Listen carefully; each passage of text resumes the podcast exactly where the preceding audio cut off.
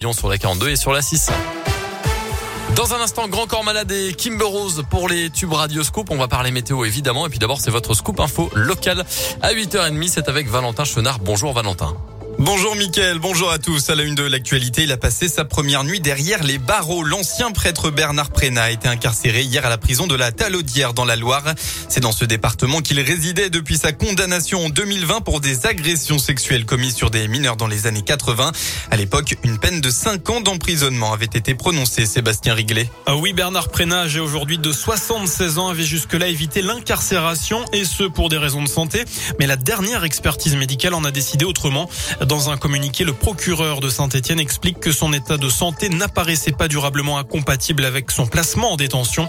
La demande de suspension de peine a donc été rejetée, mais d'après son avocat maître Frédéric Doyer, un médecin doit encore l'examiner en prison.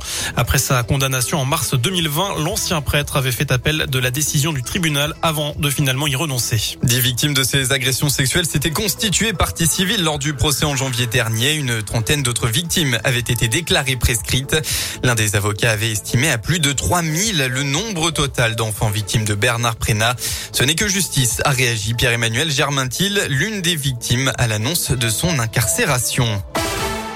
Dans l'un, l'accès au pont de Belleville de nouveau ouvert. Pour rappel, la D17 avait été fermée dans la nuit de jeudi à vendredi dernier après un accident où un véhicule s'était encastré dans une boulangerie euh, toute juste à proximité. Avec le choc, le bâtiment était fragilisé et aurait pu s'effondrer à cause des vibrations causées par la circulation sur le pont.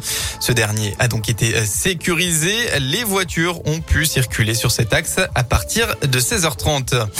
Une œuvre d'art détenue par la ville de Saint-Priest dans le Rhône euh, pourrait valoir des millions d'euros. Ce soir, au conseil municipal, les élus vont valider la mise aux enchères d'une huile sur toile du peintre allemand Gérard Richter. Elle avait été acquise en 1988 pour moins de 100 000 francs à l'époque. Mais aujourd'hui, le peintre encore vivant a vu sa cote exploser le tableau nommé Abstract Build 632 a donc pris de la valeur, beaucoup de valeur. Il a été estimé environ 3 millions d'euros il y a quelques années et pourrait même valoir une dizaine de millions aujourd'hui. Alors à quoi servirait ce pactole La réponse du maire de Saint-Priest, Gilles Gascon une exceptionnelle surprise. On avait lancé quelques gros travaux euh, dans le monde de la culture centriote, dont la, rénovation et la modernisation complète de notre théâtre. Donc cette, euh, cet argent sera le bienvenu, ainsi que notre, cinéma, notre médiathèque, donc, où on va répartir, je pense, à part égale en fonction du montant qui sera récolté, euh, fruit de, cette vente sur, sur la culture centriote. Huit autres tableaux appartenant à la municipalité seront également mis en vente à cette occasion. La peinture de Gérard Richter, actuellement en sécurité dans une banque, devrait être exposée ce soir lors du conseil municipal.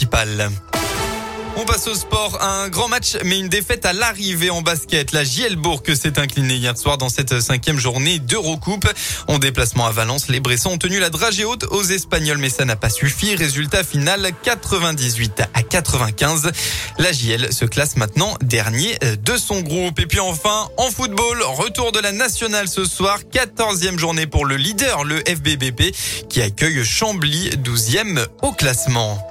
Merci beaucoup Valentin. Le prochain scoop info.